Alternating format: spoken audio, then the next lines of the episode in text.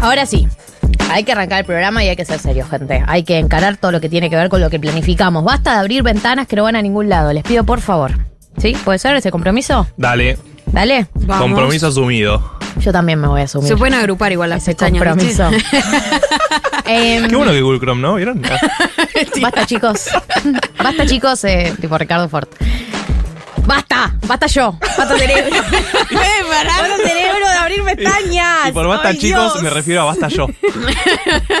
Tenemos una tesis para el día de hoy.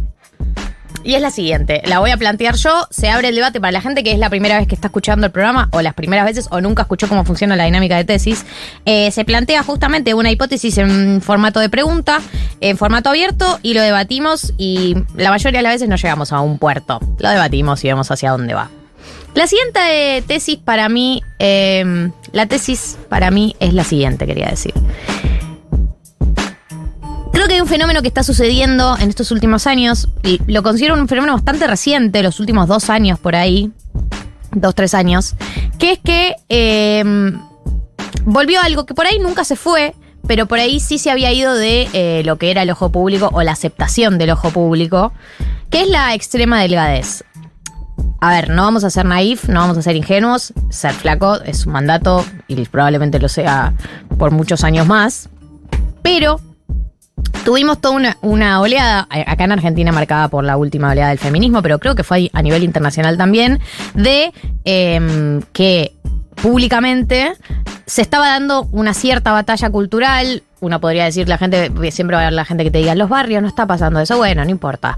En las pasarelas, en el mundo de la moda, en la gente que está teniendo estas conversaciones de manera eh, más o menos superficial, había algún tipo de batalla cultural por que también sea mainstream, o sea erótico, o venda, o intentar que vendan otro tipo de cuerpos cuerpos eh, de el orden de siempre hay un mandato porque eran cuerpos eh, que no eran extremadamente flacos pero igual tenían cierto mandato como curvilínea que sea eh, tenga teta, cintura chiquita, culo grande. Siempre hay algún tipo de mandato, no es cualquier cuerpo. Incluso las modelos que son plus size, las más famosas, cumplen con algo de esto de la versión eh, reloj de arena, ¿no? Ese es el formato que se usa.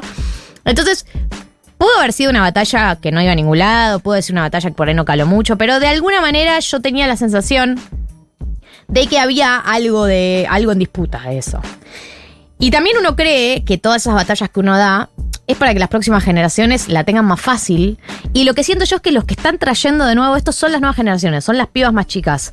Que es que volvió a estar profundamente de moda. Y no solamente de moda, sino como una reivindicación de ese tipo de, de belleza y de estética. La extrema delgadez. Y más que nada por las pibas más chicas. Todas las pibas más chicas de redes sociales, de, de TikTok, de Instagram, qué sé yo. Y lo veo cuando voy a fiestas y lo veo cuando voy a, eventos. Tienen todas el mismo cuerpo de muy, muy, muy flacas, sin tetas, la mayoría.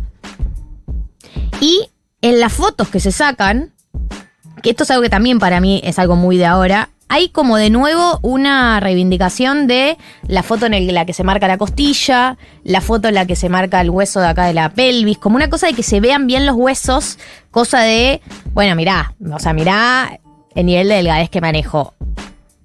Y la verdad es que, bueno, o sea, lo pensaba en el caso de las Kardashian, que yo creo que las Kardashian en algún momento fueron como referentes en esto del el cuerpo tipo reloj de arena, eh, teta, cintura chiquita, culo grande.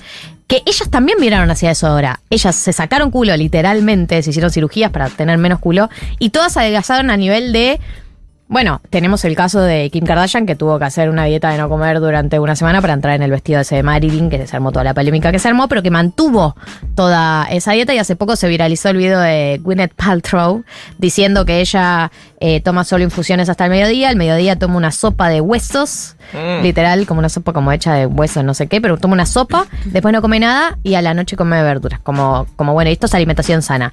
Que es el último aspecto, que es que para mí mucho del discurso, o sea, de la- del retorno de la extrema delgadez está ahora bajo el discurso de la vida sana.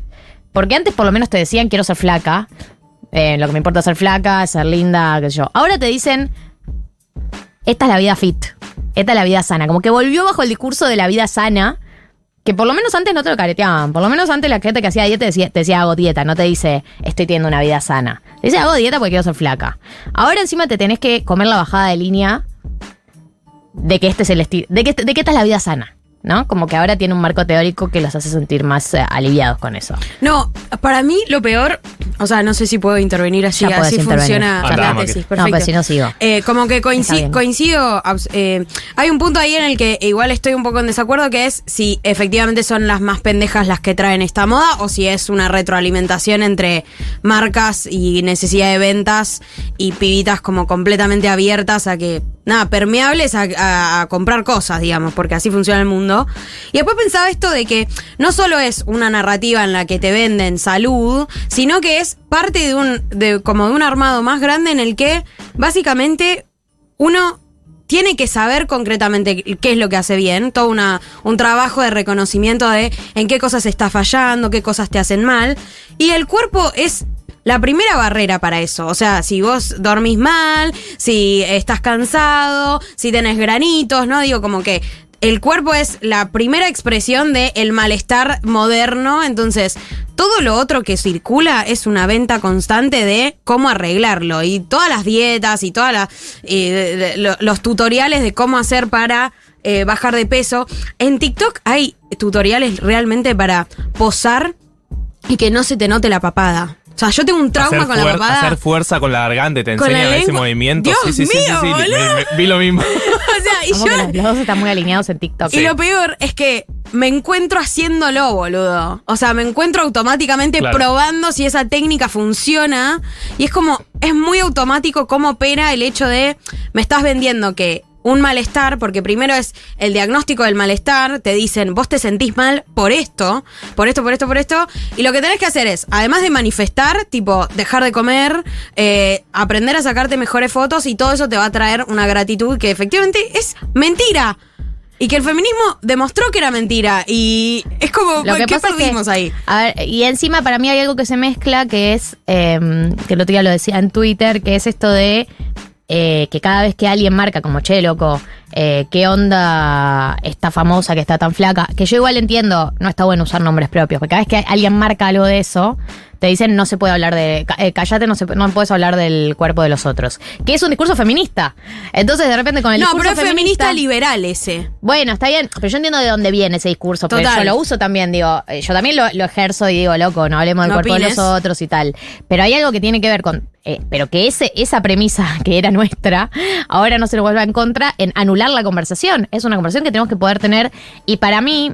eh, las famosas, las personas que son referentes en términos estéticos, no hay responsabilidades individuales, pero hay una responsabilidad colectiva de cuál, eh, tipo, qué tipo de belleza mostrás. Y también hay algo que, para mí ellas también son víctimas, que lo veo con algunas famosas de las cantantes de ahora, em, que ya eran flacas cuando llegaron a la fama y ahora son mucho más flacas. Como que eran flacas normal, promedio, flaca, eh, estás en malla, bikini y tal, y ahora son más, más flacas. Yo, yo siento que a veces no tenemos parámetro, porque por ahí no la, eh, las vemos en Instagram, no las vemos en personas, pero muchas de esas famosas las ves en persona, y son muy chiquitas. No te hablo de Nicky Nicole, que es peticita, ¿eh? Te hablo de eh, famosas que adelgazaron tanto, que son tan flaquitas, que las vi, a mí me ha pasado de cruzarme con algunas de ellas, eh, y son muy chiquitas. Uno a veces te juro que no tenemos noción en Instagram de lo que se achicaron por lo que adelgazaron. Bueno. Incluso en Instagram no muestran que son así de chiquitas y que están eh, así de flacas. Hay una rediscusión sobre la infantilización de eso, ¿no? Porque también como que llega a un extremo,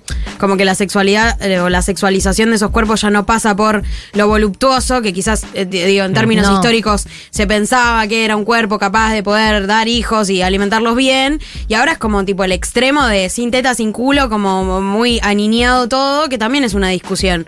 Eh, sí, total. El cuerpo niñado garpa muchísimo. y acá hablan eh, en, en los comentarios un, un mensaje que llega eh, el uso de un medicamento para, para la diabetes, o Pink, que se, Eh, que se está sí, la están usando. divulgando mucho también. Que recuerdo Nazarena Vélez contando el nivel de anfetas que tomaba para, para no comer. Y era como, ah, bueno, o sea, realmente volvimos a, a los 90, de verdad. Es que, eh, bueno, ese es otro punto de análisis, que es que el retorno de la moda de los 2000 y del tiro bajo está muy vinculado con esto para mí, porque las únicas personas que pueden usar ese nivel de tiro bajo, tenés que tener la panza chata para usar tiro bajo. Eh, o para usar el tiro bajo como, como lo usaba Abril Lavigne. Sí, sí, me- Britney. Britney en los 2000, digo. Como que para mí están recontra asociadas la moda del tiro bajo, la moda de los 2000, con la estética de la extrema delgadez. Porque no se puede llevar a cabo sin esa moda. Sí, para mí lo, lo clave, lo que decías antes también es esto de las Kardashian. O sea, cómo hay algo de las tendencias y internacionales. No quiero ser el Soros maneja todo, pero real hay algo de las Sí, tendencias que marcan internacional que es me pongo tetas, me pongo culo y a los dos años me saco culo, me saco tetas. eh, que para mí es clarísimo cómo pasó a ser hasta incluso algo del seco nuestro que pensó que era la discusión y la imposición de ese tema en, en los grandes ligas, por así decirlo, lo habíamos logrado, ¿no? Sí. Como bueno, cuerpos distintos, cuerpos disidentes. eh, y no, como que fue una tendencia tal vez, ¿no? Que llegó a ese nivel como tendencia y ya bajó porque ahora hay una nueva tendencia. eh, y creo que hay algo también eso del seco propio de que nuestra conversación estaba súper presente y sigue súper presente. Y tal vez ya en otro ámbito no. como no, pero pasó. posta que yo pienso, yo comparto lo de que, a ver, no es que las Kardashians, eh, nosotros miramos a las Kardashian para decidir cómo nos tenemos que ver, pero que es loco que ellas hayan decidido, después de ser un símbolo de la sexualidad y la sexualidad, unas minas que no le falta nunca nada en términos de representar algo erótico y deseable, que ellas hayan decidido bajarse de eso después de toda una vida de representar eh, eh, un tipo de erotismo que era el modelo reloj de arena, me parece muy flashero también. Que ellas se hayan sacado culo, tetas eh, y hayan adelgazado hasta ser chiquitas, chiquitas, chiquitas, habla de que es una tendencia que está sucediendo, porque por algo se están subiendo a todo esto y algo de todo eso representan. De hecho, yo leí una nota hace poco sobre exactamente eso, sobre cómo había vuelto de nuevo la extrema delgadez y por eso las Kardashian eh, se habían subido a esto. eh, vinculado mucho a lo que vos decías, Becha, recién, de esto que se está usando en Estados Unidos de, eh, de estas pastillas para, Sí, eh, no sé qué son, inyecciones sí. para diabéticos, Lo, Eh, lo, lo un medicamento para diabéticos en gente sana. Sí, sí, sí, porque mm, reduce el apetito, básicamente, sí, no, si no tenés diabetes. Pero eh, como le- la loco también es que eh, permite fal- la faltante para los que la necesitan, de verdad. A mí me parece como súper interesante que cuando discutimos eh, en chiste un poco lo de, hey, que no vuelva al tiro bajo, que no vuelva al tiro bajo, un poco se invisibiliza también todo el entramado de, de- de mercado que hay detrás para garantizar que la gente pueda usar, eh, o sea, porque lo que se oculta es, ¿qué haces para poder usar eh, tiro bajo? ¿Cuánto sale el jean de tiro bajo? ¿Cuánto sale estar a la moda? ¿Qué costo verdaderamente? Por supuesto. Y después pensaba un poco también esto de. Bueno, las Kardashian como un modelo de gente que puede ponerse y sacarse cosas medio cyborg, ¿no? Sí. ¿Viste? Como, bueno, quizás en el futuro nosotros tengamos eh, un pa- guardarropas en el que podemos agarrar cosas, ponérnoslas, inyectarnos ácido hialurónico, se va, no sé qué, listo, bye. Eh, pero el problema es eh, el costo y eh, el mandato que requiere ese placar, digamos, ¿no? De, de cosas para sacar. Porque yo bancaría en algún punto ser medio cyborg y decir, bueno, hoy me quiero poner Bueno, un labio y mañana otro. Sí. Y mañana tetas y pasado no tetas. Digo, me, me gustaría, no sé si Sí, en sí, un futuro decidir. puedo, claro, decir, ahora, ¿en qué marco de libertad yo decido concretamente y cuánto cuesta eso? Y lo No. de los labios que decías, es terrible también. No, y a ver, hay una línea que aparece mucho cada vez que uno dice, che, loco, todas las pibas están con la misma cara, todas las famosas tienen la misma cara, que es la- el filtro de Instagram, ¿no? De la nariz chiquitita o para arriba, Los el labio labios grande, claro. Y la ácido. gente te dice algo que es real, que es dejar que la gente haga lo que quiera con su cuerpo. Si la gente se quiere. Obvio, yo no estoy en contra de las cirugías estéticas. Hacete lo que, tener la plata, hacete lo que quieras. Lo que pasa es que a mí lo que me parece flashero es que haya una, una cara para todas. Digo, por más que uno dice, no te estoy diciendo no haz lo que quieras, hacé lo que quieras, déjame que me llame. Por eso digo que hay, hay frases que por ahí uno puede estar de acuerdo en de dónde salen. La frase, deja que la gente haga lo que quiera con su cuerpo, estoy de acuerdo. Pero déjame a mí también que me llame la atención que estén todas con la misma cara, digo. Que porque- todas quieran lo mismo. Y que el modelo sea una cara. Total. Una cara. Lo una mismo, cara, lo no en mismo con, en la delgadez, aparte. lo mismo con la delgadez, dejala, es su genética así. La dejo, déjame a mí que me llame la atención que estén todas con un nivel de delgadez que no lo veía desde los años 2000. Eh, porque de hecho, a veces, eh, acá una oyenta contaba de un tuit que yo también lo vi hoy que decía que eh, Rosalía tiene unos brazos más, un poco más grandes eh, y le- una chica decía que Rosalía tiene brazos un toque más grandes y le hacía sentir eh, identificada porque no tenía inseguridades con eso. Y como que ahora el modelo de tipo, Rosalía es una de las nuestras como plan, eh, tiene un cuerpo normal. Rosalía es flaquísima y Rosalía adelgazó mucho en los últimos años. Es Cuando verdad. Rosalía ah, arrancó, ya era flaca. Por eso te digo, por eso digo que nosotros a veces no tenemos dimensión de lo que adelgazan las famosas. Pensamos que son flacas normales y Rosalía ya era flaca cuando arrancó, una flaca normal, y ahora es muy, muy flaca. Digo, eso también pasa, que se nos mueve el amperímetro de la delgadez. De Y que una piba flaca no- nos parece una representante de lo normal y una piba mega, mega flaca nos parece una piba flaca. Hay algo que para mí es súper interesante para pensar en este momento, que es que en los 90 quizás, yo no sé, como que tengo muchas amigas que han tenido trastornos de conducta alimentaria y como súper invisible, ¿viste? Tipo, no te enterabas hasta que pasaba algo grave y de repente creo que ahora está mucho más naturalizado, como que logramos sacarlo del closet, pero de repente es como normal, como, como, que, como que incluso forma parte de tu vida cotidiana y es como, che, ¿hasta qué punto normalizamos concretamente esto? Porque literalmente hay consejos para ser mejor anoréxica, lo cual es como, Dios mío. Y por supuesto que eso, que ahora, digo, lo que de algún lugar yo lo que reivindico de eh, la- las personas obsesionadas con el peso de los 2000 o fines de los 90 era que por lo menos estaba blanqueado. Claro. Que decían tipo, loco, yo que quiero ser flaca, hago dieta, soy capaz de hacer cualquier cosa por ser flaca, tal. Ahora encima te tenés que comer el discurso de que ellos tienen vida fit, de que eso es la vida sana. Lo que yo hago es vida fit. Lo que yo soy una referente de la vida fit. Hago ¿Qué carajo es la vida fit, boluda? ¿Qué carajo es la vida fit? ¿Qué carajo es la vida fit? O sea, ¿Cuál es la concepción de vida fit que tenés? ¿Es eh, estar restringiendo con las comidas y entrenar todos los días? No estoy diciendo que eso para vos no sea una vida fit, pero no. Eh, Es el modelo de vida que te armaste para estar en paz con tu cuerpo, pero no es el único modelo de vida fit. Vida fit puede in- incluir aspectos de la salud en, un, en una concepción más amplia de la salud, por ejemplo. Puede incluir aspectos de la salud mental. Yo te puedo decir que una persona que está tan obsesionada con el peso no tiene una vida tan fit en términos de salud mental. Pero por eso digo, no es que yo quiero ir a buscar a alguien en particular. Lo que me da paja es que ahora encima de que la gente sigue obsesionada con su peso, encima te tenés que comer el sermón de que ellos tienen vida fit y que te vienen a enseñar cómo tener una vida fit. Y en el medio te venden cosas como esta de la diabetes. Eso me parece también como la forma de vida de esos influencers muchas veces es vender estas cosas que no están probadas por la ciencia o incluso están mal usadas, sin ir al caso de Ivana Nadal, digo, sin ir al caso de eh, entrar en lo místico y demás, pero sí que te empiezan a vender cosas que no son necesarias, incluso de skincare, incluso de un montón de cosas que también se fueron normalizando en los últimos años, que es como, bueno, loco, todo el tiempo es comprar Sí, todo, to- y- todo el no, tiempo. y todo el tiempo la sensación de que Te falta algo. de que te falta algo. El Sí. skincare para mí, a mí me encanta, todo tal. Pero también estás todo el tiempo con la Obvio. sensación de que no te estás cuidando bien. Porque te- tenés que hacer te los está faltando 14.000 algo. pasos. Es Como que al toque se transforma en eso, boludo. Uh, a ver, entrenar, hacer deporte está buenísimo. Es recontra recomendado para todo el mundo. Eso estamos de acuerdo. Pero me parece que hay un abismo entre una persona que te dice, hace deporte porque te va a hacer bien al ánimo, y una persona que eh, entrena todos los días de la semana. No, o te dice que eso es no estar cuidándose. Exacto. Porque el, el- el dato es eh, cómo curás el, el malestar y de repente es como, si no lo cuidás y no lo comprás o no lo obtenés de la manera en la que el mercado dice o estos influencers dicen, estás fallando, ¿entendés? Y ese es el vacío que todo el mundo tiene. Dice, bueno, ah, hice skincare, estoy comiendo fruta, hago ayuno intermitente, hago yoga, me biodecodifico. ¿Qué más, hijo de puta? ¿Qué más tengo que pero hacer? encima todo bajo el, el- el lema de la vida sana. Eso es lo que me hace pija. De por lo menos en mis épocas, la gente que La hacía eso blanqueaba sana. que quería ser flaca y linda, boludo. Y ahora encima me tengo que comer que yo supuestamente no quiero vida sana.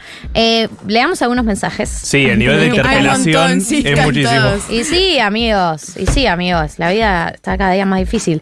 Eh, eso iba a decir hoy, hoy en día los trastornos alimenticios se están escondiendo bajo la excusa de hacer ejercicio y llevar una vida sana. Es contradictorio porque por un lado está bueno tener más info sobre comer sano y alimentos nutritivos y por otro lado genera cierta obsesión con el cuerpo. Eh, acá también dice, pensé, eh, yo estuve internada por anorexia el año pasado y había pibas de 15, eh, no, y había 15 pibas de 12 a 16 muy enfermas porque querían ser flacas. No lo podía creer, pensé que era una enfermedad solo de nuestra generación. No, no mi ciela. Por eso, no, no- no va a ser tan fácil tampoco. Entonces, siento que este tema tenemos que seguir poniéndolo en, en estas conversaciones porque no es que ya lo visibilizamos y ya está. Pasemos al siguiente tema. Acá eh, alguien dice que eh, tenemos que elevar el nivel, Sofía dice, tenemos que elevar el nivel de discusión, la respuesta fácil es que cada uno hace lo que quiere, pero tenemos que señalar que el justo lo que quiere quieren es lo que funciona el sistema de capitalismo. Y habla de que tiene estas discusiones con amigas que se in- se inyectan ácido hialurónico. Yo me inyecté. Bien, al fin una representanta. Tengo, tengo media ampolla de ácido hialurónico. ¿Te dolió? Eh, no porque te ponen una, una anestesia, una crema que te anestesia y fantástico. Chicos, es falopa, de verdad. Sí. Y Sí, Y y además todo dura seis meses, ¿no? Una cosa así. Dura un año, dura un año. eh, como que saqué la cuenta de cuánto sería cada, cada mes Sí. por tener un labio que me gusta. Pero, ¿por qué por mes? ¿No dura un año? Y bueno, Claro, claro, yo pagué el- y el costo mensual. sí, a ver, Ah. ¿cuál el costo 12 mensual cuotas. Bien, bien, de bien. eh, el ácido hialurónico? 2.600 pesos. Me pareció, bueno, listo, no sé, tipo, me pareció bien. Eh, como que re reflexioné sobre, tipo, tengo que decir que me lo hice, no tengo que decir, como careteo con esto, no lo, no lo hago. Y la verdad es que yo sentí que era falopa, de verdad. O sea, si vos me decís en dos meses como que tengo ganas de volver a ponerme. Es terrible lo bien que te hace sentir. Sí. Es eh, indigno, ¿entendés? Al nivel de me falta más labio. Y ¿qué está así, eh, durante 26 años no me faltó labio. ¿Qué pasó? También siento que hay algo que está pasando con estas, eh, con el, el orden de las inyecciones y alurónico y tal, que es que tampoco son decisiones tan definitivas. Antes Bueno. por ahí era tipo hacerte una operación, que era toda una intervención en tu cuerpo, que te corten, qué sé yo, y ahora es una inyección que te dura seis meses, un año, lo que sea. Entonces, de alguna manera son también decisiones eh, más parciales, más transitorias, más fáciles de tomar, siento. A eso, a eso decía, tipo, ¿es más reversible que un tatuaje? Sí, bueno, check, lo hago. Eh, pero ¿cuál es? ¿Es igual de adictivo que un tatuaje? Y la verdad que un poco sí. Entonces ahí me agarró miedo, como que digo, "Ew, si me empiezo a inyectar toda la cara, ¿en qué, qué, qué va a pasar con mi- conmigo? No, eh, a ver, y también para mí, por eso digo que siendo que cuanto más eh, eh, personalizada es la conversación, peor se pone. Porque yo no te voy a juzgar a vos por, ponerte labios, ni tampoco me considero exenta de poner, de inyectarme cosas. O sea, por supuesto que yo el día de mañana, no sé, eh, se me empiezan a marcar las líneas de la cara y voy a querer hacer algo al respecto. No es, para mí no es caerse a uno mismo ni, ni, No, ni caerte no. con el peso, sino más bien como qué es lo que nos está haciendo sentir esa necesidad. Obvio que todos estamos viendo los labios que tienen las pibas y decimos, uff, a mí también me quedaría bien, puede que. O lo que se usa para la gente que no se inyecta, que es que de- de- se, le, se delinean por afuera. Total. Para que parezca más grande. Siendo que en ese sentido nadie tiene la culpa y por eso no, no es por caernos a cada uno de nosotros. eh, pero sí. eh, intentar tener la conversación, siento que está anulada la conversación, ¿entendés? Como que hay algo de que se, que se silenció el tema bajo la premisa de no hablar de los otros cuerpos y eh, dejar que la gente haga, haga lo que quiera, que son dos premisas con las que yo estoy de acuerdo, pero tiene que poder haber otro marco de discusión, ¿no? Como otro nivel de discusión más macro. En donde algo de esto se ponga en palabras, porque está pasando. Todas las pibas tienen la misma cara. O sea, no podemos hacerlos los boludos con eso. Está pasando. O sea, por más que cada uno haga lo que quiera con su cuerpo, todos están haciendo exactamente lo mismo con su cuerpo. Sí, sí, y aparte el nivel, eh, el nivel de venta que hay, o sea, agarras Instagram, buscaste alguna vez ácido hialurónico, no paran de aparecerte eh, profesionales, entre comillas, que inyectan y decís tipo, ¿qué carajo? O sea, eh, en, en TikTok te lo podés comprar y lo, y lo podés eh, ponértelo vos sola. O sea, el nivel de, de mercado que hay detrás de, ta- de todo esto, tipo, ¿alguien se va a hacer cargo realmente? Eh, Nadie. no. Eh, un par de mensajes más leemos, hay muchos y cerramos porque podemos profundizar sobre esto mucho más. Buscando odontólogos vi algunos que hacen bichectomía, son los que te chupan eh, la cara como para que quede como, un, como una calavera, los que te hacen como el... Sí, sí, te acá al- sacan al, costadito, cachete. al costadito de donde iría el rubor, digamos, se te lo hace como más flaquito. Se usa mucho, las famosas lo tienen muchísimas hecho. Eh, sí, soy un poco señora a lo que están hablando. Hay algo terrible que es que en las redes se muestran mil de videos de miles de cosas que hay que hacer para estar bien. Escribir 20 minutos a la mañana, ayunar, tomar agua, estirar, caminar, lavarte la lengua. Es como el pibe ese que se levanta a la mañana. Uh, el a la mañana para el journaling mercados. lo odio, el journaling. El journaling lo hago mierda la próxima tesis. Eh, hermosa tesis y es un abrazo la idea de profundizar, no hay que hacerse los giles, tengo 46, viví los 90 con la explosión de los supermodelos y desde entonces todas las modas y contramodas me pasaron por encima, recién ahora me siento bien con mi cuerpo, encaje o no, pero lo que más me hace mierda es cuando ven fotos mías donde estaba flaca por la falopa que me dicen qué linda estabas. Uh. Es un clásico ese, es un clásico ese. es "Qué linda terrible. estabas". este. Eh, chicos, yo no tengo Instagram, me quemaron la cabeza, siempre se mete por algún lado los mandatos. Harta de la obsesión con la belleza, yo misma la padezco muchísimo. Mi tío de 55 años, prótesis en ambas caderas y operado un hombro, desgaste óseo por exceso, no sé qué tenía que ver eso. Auto- No, claro, de exceso Eh, de ah, por exceso de actividad física. Como que el mandato no. es a hacer actividad física constantemente, a pesar de que tenés un reemplazo de cadera y. Recomiendo mucho. Belén también lo hace, bendito-ig en, en Instagram. Es, un, es una página de Instagram que recopila influencers del mal. eh, gente que vende falopa mm, eh, de esta, de la que estamos hablando. Ivana Nadales. del Ivana. Nadalesca, total. Ok. Eh, bueno, hay muchos mensajes. Gracias a todos por participar. Sé que es un tema que a todos nos tiene un toque angustiades. Esta fue la tesis del día de la semana. ¿Acaso están de vuelta los cuerpos extra, extra, extra, extra delgados? Bueno, no sé cuál es la respuesta.